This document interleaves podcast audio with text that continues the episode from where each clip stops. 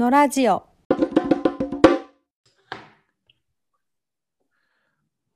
こんにちは、のラジオのムロです。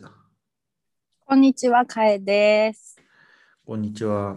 こんにちは。今日は？今日はちょっと私の提案でちょっと素敵なもの心をときめくものをちょっと言い合いっこしていい気分になりたいと思うんですけどあ いい気分になるためにそのテーマだったんだ。そう そそこ取れてなかった。分かった分かった。はい。あの心ときめくもの。かいちゃんの心ときめくものは何なんですか？そう考えたんですよね。でいくつかあるんですけど1個目はなんかデパートの食品売り場のお菓子売り場にあるなんかもう最近あんまり見ないけどなんか円形の商品棚みたいなのが回転してその中にキャンディーがいっぱい入ってキラキラしてるやつがすごい夢みたいで好きです。あれ買ってもらってたんですか？買ってもらってました。ああ。なんか量り売りで大体小さいなんかスコップみたいなやつでジェリービーンズとかキャンディーとかこう袋に入れて重量で重さ決まるみたいなやつ。なんかオブラートに包んだゼリーとか売ってるやつだよね。そうそうそうそうそうそうそうそう。あれすごいなんか宝石宝の山みたいじゃないですか。あれ、添加物が入ってるから食べちゃダメって言われて、うち禁止だったんで。そうなんだ。時はにありました。時はに、えっとね、時はにもあったね。時はにもあったし、えっとね、アクロスっていう、明けのアクロスっていう、あの、ちょっと市街地からちょっと離れたところ、明けのっていう団地があるんですけど、うんうん団地のあたりにあった、あの、時はのね、支店なんですけど、アクロス。にそれがあって、で、僕、祖母の家が、あの、あ明けののアクロスの近くだったんで、あうんうんの、その、いいなと思ってたんですけど、祖母と2人で行って、うんうんで、あの、でも、祖母だったら多分買ってくれるんですよね、それ。うん。けど、あの添加物が入ってるから食べちゃダメっていう指示が、あの僕の中に根付いてるから、ああ。それをねだりたいんだけど、悪いことしてるみたいなそうそう、んんねだれないっていう、あーすごい素直ですね。うん。素直だね。あじゃあやってみたことないんですねあれいや。、あれやってみたことないです。今、ほら、映画館とかにありますよね。なんかゼリービーンズとかが売ってる、うん、量り売りでやっぱあるんですけど、うん あれも一回やってみたいなと思いながら、添加物がいっぱい入ってそうだからなと思って、こあれなんかすごい守り続けてる。真っ赤だしと思って、これなんか 真っ青だしと思って、うんうん。あの、なかなかね、あのえいやって踏み出せない人生なんですよ。そう別にね美味しくはないんですよね。うんとても美味しいわけじゃないけどあのキラキラの山からスコープですくって袋に入れるやつがやりたいっていう感じ。ああ、なるほど。夢感ありますよね、やっぱね。夢感ありますよね。うんあの夢感を突き抜けた先に、最近、最近というか、ここ10年ぐらいショップモール、ショッピングモールにあのいっぱい入ってる駄菓子屋さんって、ほら、昔の駄菓子屋さんのさ、イミテーションみたいな駄菓子屋さんあるじゃないですか。うんうんうん。あれって、それを突き詰めた先にあるもんなんじゃないですか。こ確かに。子供の頃にできなかったことをやってやりたい大人たちの店なんじゃないですか。あれじゃあ大人用の店なんだ。あれ子供用の店じゃなくて、うん、あの21世紀少年のあそうあそうそうのイミテーションの街みたいなやつなんだ。そうだと思います。ああ、なるほど。そうですね。うん、室越さんなんかないですか？心躍ったもの？ときめいたものか。僕がときめいたもの。僕がときめいたものね。僕はあんまりときめかないんだよな。何に、ね、ときめくかな。あ、あの、機能がいっぱいついてるナイフとかにときめきますね。ああ、ああのの、わかる。えっと、コルク開けるやつとか、ちっちゃいナイフとか大きいナイフとかいっぱいセットにこうガチャって閉じてるやつ。とかがついてるやつ。うんうんうんうんうんうん。とか、あ、僕、あの多機能なものにものすごく憧れるんですよね。あーへえ。うん。いろいろな機能があるっていうのに憧れて、多分ね、仮面ライダーの影響だと思うんですけど、ちょっとうろ覚えたんですけど、仮面ライダーって、うん。なんか何代目かの仮面ライダーにあのん腕にボタンがいっぱいついてる仮面ライダーいて、僕うん。詳しくないいからちょっと思い出せないんですけど、そのボタンを押すとそのボタンの能力が出てくるっていう仮面ライダーがいて、うんうんうん。あのそれってその他のライダーより多機能じゃん。うん。もうこいつだけいればいいじゃんってずっと思ってた。確かに。うん、あのね、25、6歳の時かな、やっとあの機能がたくさんついてるっていうのは全然いいことじゃないって気がつきましたね。あ、そうですか。うん、いいことじゃない？だってあのナイフにコルク開けるのついてるけど、絶対あのコルクを開ける専用の器具の方が開けやすいんですよね。ああ、まあまあ、気やすさで言ったらそうですよね。こう、こううん気をつけするみたいなやつでしょ？そうそう、気をつけするみたいなやつ。で、手がパタパタやるみたいなやつ。あれ、最高に使いやすいもんね。考えた人使賢いなまあって感じ。簡単に抜けますもんね。缶切りだって絶対専用のやつの方が開きやすいし、うん。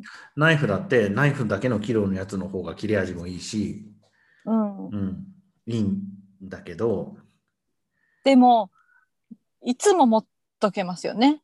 たくさんのものを、うんたくさんの機能をうんいつも持っとける。それがご50年に一度しか使われなくても、その、あの、この時あれがあればっていう時に、こう、あそういえばこのナイフの中にその機能がっていう瞬間だけでもクリ、うんいいと思いますよ。僕、なんか10 12歳ぐらいの時におじにうんすごい多機能の時計を買ってもらって、うんうん。あの高度計とか湿度計とかついてるやつ、うんうんあうん。の冬山に登るための時計だったんだよね。ああ、なるほど。で深海でも大丈夫だしっていうやつ、うんうんあのを買ってもらったんですけどあれやうん。っぱつけて歩かなかったですもんね。うーん、うん、重いしでかいし、うんあそうか。その機能の分うん、おも大きくなってる、ちょっと。他の時計よりは。そうあと僕ね後々気づくことになるんですけど物を持つのが好きじゃないんですよね、出歩く時に、うんうんうん。だからあのまあなんかちょっとねコントラディクションなんだけど旅行の時一番でかい荷物を持ってるのは僕なんですよけどその辺歩ってる時にいろいろ持ち歩きたくないですよね。だから時計とかをつけて出歩くことってほぼないんですよ、僕。ああ、もう携帯持ってたらもうそういう時計あるし。うん、それに時計あるし、携帯なくたって別に時間なんか分からなくたってコンビニに行けば分かるし。そっか。うん、ああ、じゃあ多機能だからといって。まあでもときめきってそういうことじゃないですもんね。利便性とかじゃなくて。利便性とかじゃないから、うんこの最近はあの機能が1個しかないものとかにすごいときめく。最近コロンビアのうん。なんていうの？スペシャリティコーヒーのお店に行ってうん。すげえいいなって思ったのはあの、うんサイフォンコーヒーってあるじゃないですか。はいはいはサイフォンいはい。式のコーヒー。あれのコーヒーをお湯の中でこうぐるぐるするための棒っていうのがあって、うん多分ね、形状からしてね、多分そのためだけの棒なんだよね。ああ。サイフォン式のコーヒーのコーヒーの粉をぐるぐるかき混ぜるだけのための棒欲しいなって思いました。ああ、それわかる。その、もうこれ以外に用途はないみたいな道具にときめくのはちょっとわかりますね。なんか、それすけな、けなげさ、けなげさみたいなの。あーうん、そうかも。すごい贅沢なことだと思うんですよね。僕、ほら、あの25ぐらいからあの海外に行くようになったじゃないですか。うんうんで、。海外でしばらく過ごして日本帰ってきて、海外でしばらく過ごして日本帰ってきてみたいなうんうんことをやってると、あのね、荷物って少なければ少ないほどいいんだって思うようになったんですよ。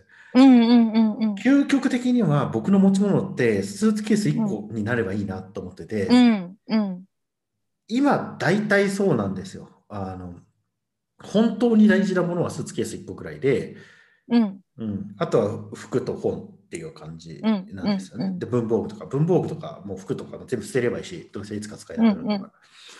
ら、まあ、本だけ困ってるんだけどうんうん。一時期本を全部 PDF 化しようかなと思ったんだけど、うわ、うん、大変。うん、けどほらね多分何千冊ってあるからうん。何千冊は言い過ぎかな。けど多分何千冊あるんだよな多分うん。こう実家の道具を整理したら母の服と僕の本しかなかったんですよね大きな荷物って、へえ。みんな荷物持ってあと父の釣り道具かな強いて言えばうんうんうん。うちうちの人って物持たずに生きてんだなって感じなんですけど、ううんん。でまあだからそのサインコーヒーを混ぜるためのマドラーとかってすごい贅沢なんですよね。サイフォンコーヒーを混ぜるためのマドラーを置く家が必要なんですよね。うん。うん。場所ってコストですもんね。うん。なんてそんなことを聞きたくなかった場所ってコストって。なんだその資本主義的なやつ。場所は場所でしょ？場所はコストってどういうこと？どんだけ資本主義に支配されてるんですか？私たち。でもサイフォンコーヒーを混ぜる棒はきっとその棒じゃないとできないことがあるけど箸でもできないことはないわけですもんね。そう。そうなんですよ。しかもそれは確かに贅沢だ。贅沢だと思う。まあしかもね、まあ、おっしゃる通りちゃんとコストがかかるんですよね。だってうん。コンビコロンビアで道端で売ってるコーヒーってうん。あのねどれくらいかな？30円ぐらいなんですよ1杯うんうん。けどそのスペシャリティコーヒーのお店でコーヒー飲んだら300円ぐらいするんですよね。うんうん。でその300円のそのマドラーとかそのマドラーを置くための場所とかがその300円に載ってるわけですよ、うん。30円で出せるものを300円で出してるんだから。うん。うん。贅あ沢ー確かにリッチですね。贅沢ですね。あでもそれはときめきますね。ときめくでしょ私もこの間丸亀製麺に行った時にうどんうどん屋のはいなんかでかい釜からうどんを引き上げるための竹で作られたでかいこう、なんて言うんだろうこうよパスタをこういっぱい突起がついてる木のしゃもじみたいなんでガサッと揚げるやつあるじゃないですか。うんうんうんこの説明わかるかな？あ、わかるわかる。木べらの先に突起がいっぱいついて、うんこうパスタをそこに引っ掛ける、うんうんうんそれの一般的なそれの10倍ぐらいのでかさの大量のうどんをでかい釜から引き上げるためだけの道具があったんですよ。うんうんうんそれは確かにときめきました。単機能なものってときめきますよね、なんか。うん、このためだけのことを考えて作られたっていうのなんかこう意匠を感じますね。うん。確かに。確かにね。贅沢の極むだもんね。うん、文化をね、そのためだけに形を考えた人がいるわけですからね。うんこのためだけに作ってほしいって言われて、うんうんうん。いかにうどんを引っ掛けるかについてすごい考えた人がいるわけです。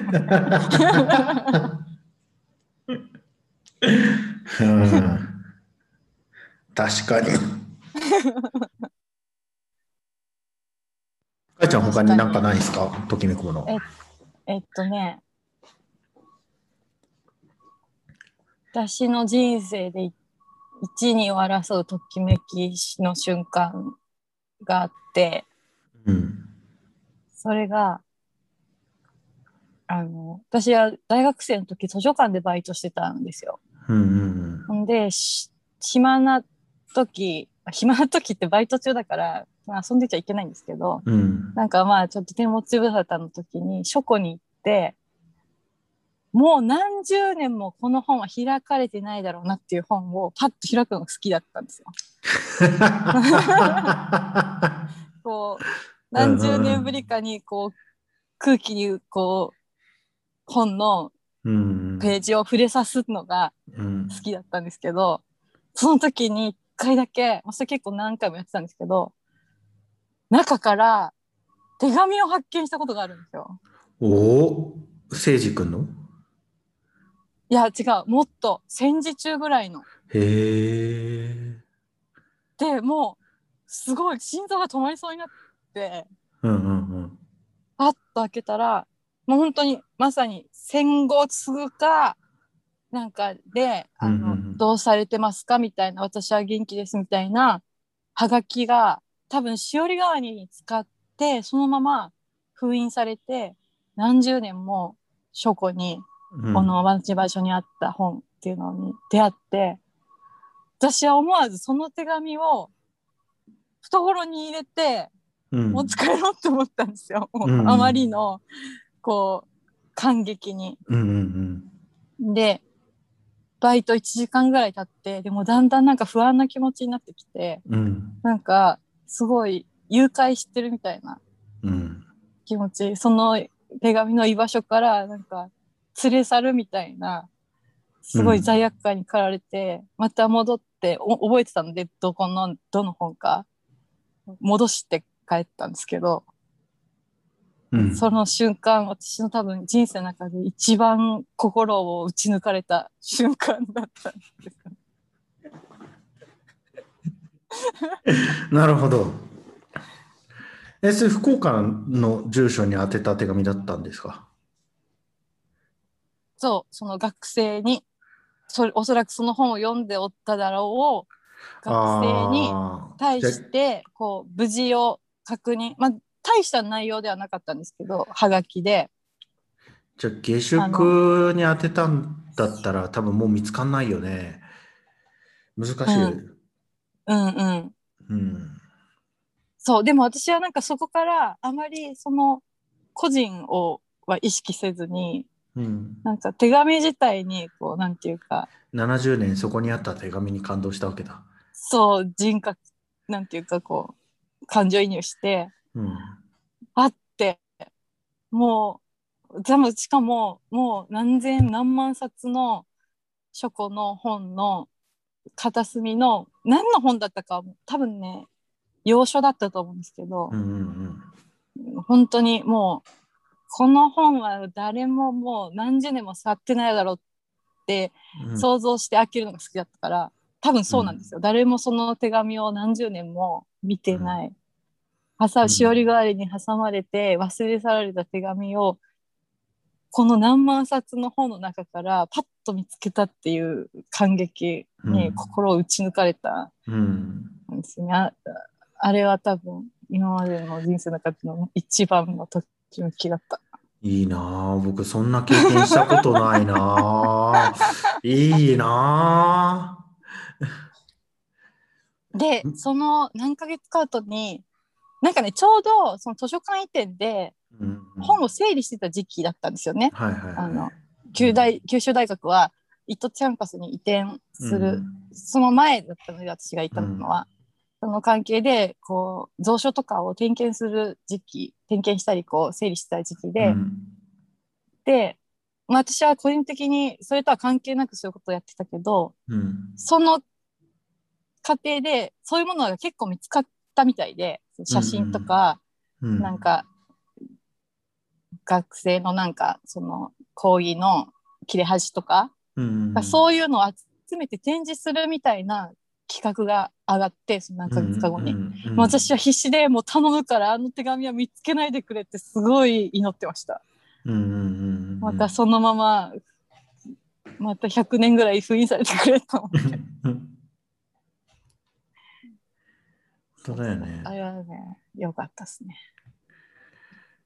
僕たちが書いたなんかな原稿かなんかか手紙かなんかを高校の時の文芸部の手紙かなんかを、えっ、とね壁に埋めてあるんだよね。いおおつか見つかるかなって。高校の壁にですか？高校の壁に。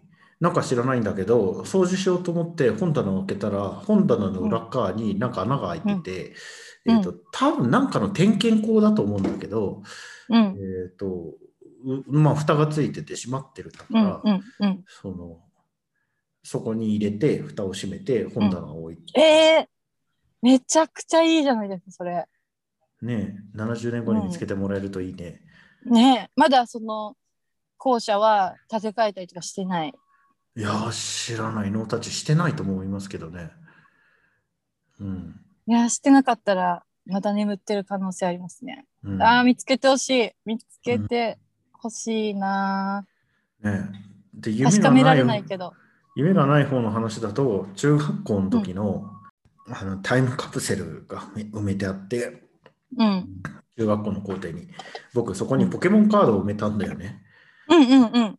そしたらなんか昨日か一昨日かなんかあ、埋めた。うん埋めた思いがあるポケモンカードがなんか500万円とかなんか書いてあったから、そう、見た、あれ。掘りてーって思って 見ました、見ました。うんあの、その、中古販売価格みたいなうん。やつでしょ？初期の初版みたいなポケモンカードの、うん、あんなに部屋中に散らばってたやつ、こんな高くなってるって感じですよね。500万円ぐらい埋まってるはずなんだけど。うん。なんかこれで言ったら誰かに掘られちゃうかもしれないけど。なんか、今みんな多分探してますよね、あれ、実家とかで。ああそうかも。そうかもね。ね。え実家に置いとけばよかったポケモンカードね。うんなんか僕たちの成人式に合わせて掘ろうって活動してたやつがいたんだけど、うんうん。僕たち15歳の時に埋めてるから成人式の時に掘ったら5年じゃん、大したことないですね、5年は。うんもうって思ってたんだけどけどうん確かにそれぐらいのタイミングで掘らないともう二度と掘らないような気がしてて。あだから僕同窓会の案内とか来てないもん。ーあー、うん。そうですね、私も来てない。もう確かにね。多分温度をとってたその時の担任が死んだりとかしたらもううん。終。わりだもんね。学校につてがないから。ねえ。うん、あ。それはもう、じゃあ出したんですね、もあいや掘り出してない。まだ埋まってる。あ。その時そいつが掘ろうって言ったんだけどなんか賛同が得られなくて掘らなかったんで、う。ええうん。なんで？じゃあまだ埋まってるかもしれない。うん、なんか訳のわからないことを言ってたからだと思うんだけどなんかすごい本人テンションが上がってていろいろ言ってたんだけどなんかすごいうん僕,、僕は聞いてて訳がわからないなって思ったんでうーん。う多分みんなも訳がわからないなって思ったんじゃないかなって思うんだよ。タイムカプセル。うんうんタイムカプセルとか埋めなかったですか？埋めまし埋めてました。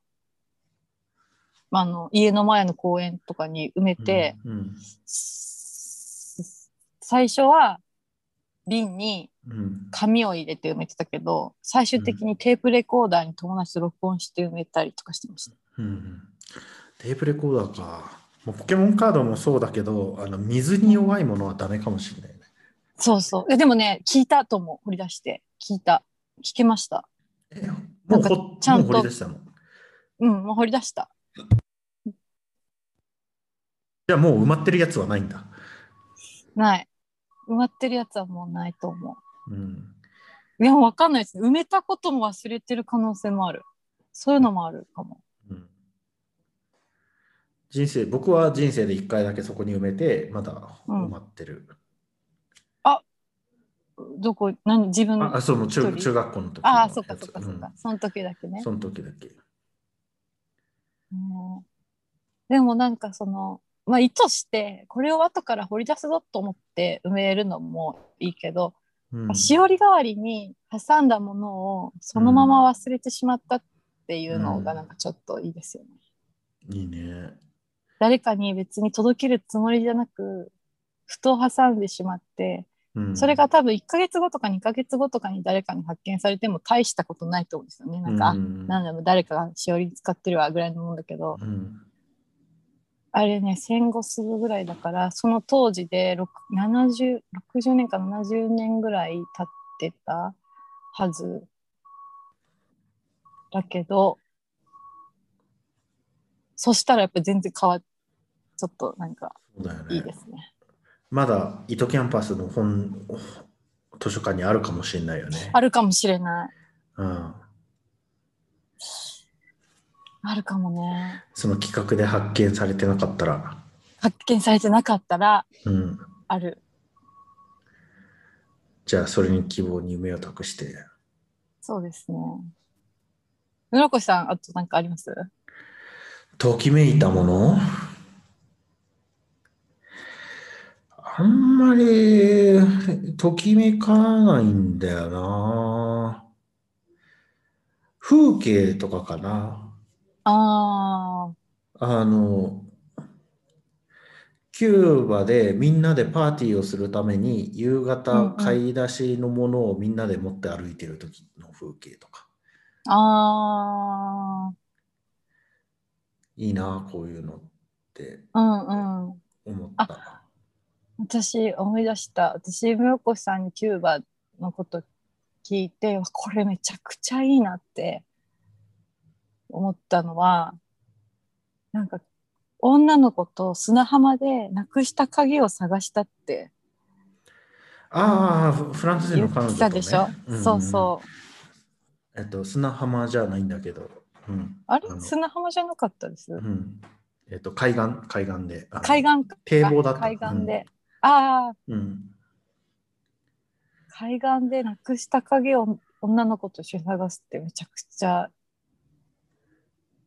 いい。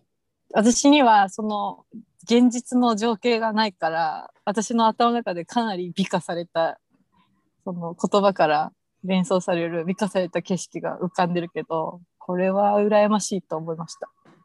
うん。そう。フランス人の彼女と2人で出かけて、一出会ったばっかりの頃、出会ってうんうんちょっとした時ぐらい、2人で出かけて海岸に。で、うんキューバでは、その、うんキューバっていうかハバナでは、あのうん海岸であの夕涼みをしながらおしゃべりをするっていうのは、まあ、結構その定番なんだよね。お金使わなくうんていいし。うんうんうんうんキューバ人の若者の定番。まあ、おい老いも若きもって感じかな。で、うんうんえー、と歌歌ってたりする人いるし音楽かけて踊ってたりする人いるし、まあ結構そういうとこ感じのところなんだよ。ほんででそのフランス人の女の子と2人で出かけてでビールを飲んでてうんでえっ、と僕が彼女にキスをしたらあの、うん彼女があのね本当はあなたはこれを2週間前にやるべきだったって言った。めっちゃいいな。言ってみて。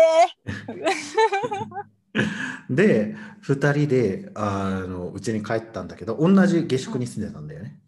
で、うんお同じ下宿の別々の部屋に住んでてでうんうんバルコニーでつながってたんだよね。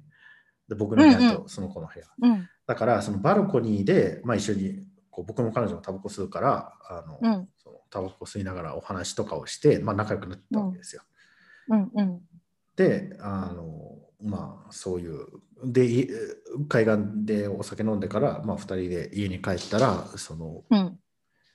なんていうのか家の鍵がなかったんですよね。うんうん。で家の鍵がなかったんでもう先には帰帰って寝てくださいと、まあ、夜遅かったんで。ちょっと僕、うん。あの探してみますと一通り。うんうん。であのそしたらついてくるっていうから2人であの、うん。2人で歩いたところを全部あの見たんだけど、まあ、うん鍵見つからなかったんだよね。あ見つかんなかったんだ。うんあーでもいいめっちゃいい話それすごい好きですその話。うんでその彼女は自分の部屋で寝たらって言ったんだけど、まあうん僕はなんか今のソファーで寝てあの、うん朝あのキューバ人のお母さんの叫び声で目が覚めた。なんでキャームロなんでこんなところで寝てるのって言われて。いや鍵なくしてさみたいな。で合鍵で開けてもらったらあの部屋の中にあった、ああ鍵なくて閉められるパターンだったあから。ーはいはいはいはいはいはい。うん。うんああなるほど。だから僕たちはあのない鍵を見つけて、あのうん1時間ぐらい2人でハバナの街を2人で歩き回ったっていうやつ。いや、いい、めっちゃいい、その話。うん、めっちゃいいよね。うん。うん。めちゃくちゃいい。いいですね。うん。あとね、私の話ですけど、うん。高校1年生の時、うん。私文系も最初から文系クラスのところに入学したのでうん。40人クラスで8人男の子であと全部女の子だったんですよ。すごいほとんど女子クラスみたいな。クラスでみんな仲良しだったんですけど高校1年生のその女の子ばっかりの教室で誕生日が来るたびにその子が誕生日が来た子が「私今日から結婚できる」って順番に言ってたんですよ。それがすごい好きだった。なるほど。いいな。あのね、それはね、あの、その、えフェミソーシャル加減って、あの、うん、僕を恐れさせるね。恐れ恐れさせます？恐れさせるね。今日から私結婚できるっていう女の子たちの群れっていうのは僕にとって恐ろしいって感じだね。そうなんだ。うん私にとってはなんていうかまだ全然その現実味のないものうん。だけど権利だけ手に入れたものをうん、超え高らかにこう、宣言するっていうのはなんか少女性の塊みたいで好きだったんですね。うん。少女性って恐ろしいからね。あそっか そっかそう。そっか。あのイメージ的にはあれに近いと思いますよ。あの、エイリアン1で、あの、うん、卵がいっぱいあって、その卵からあのエイリアンがプシュップシュッと生まれてくるみたいな感じ。今日から私結婚できるプシュッみたいな。えーって、あの、ぼやぼやしてるとあれに体を乗っ取られる。まあまあまあまあまあまあ確かまあねうん同情系を語るかっていうだけでまあそういうことなのかな。なんか私のイメージではつぼみが開くみたいなイメージけど、あれもつぼみが開いてるじゃん。シュッて。まあだからうん同じものを見てどう 何を連想するかって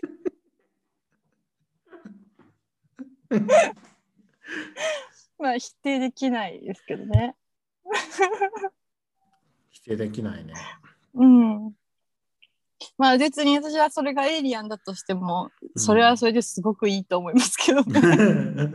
本当だよね。少女性は恐ろしさをはらんでるところがいいと思うので。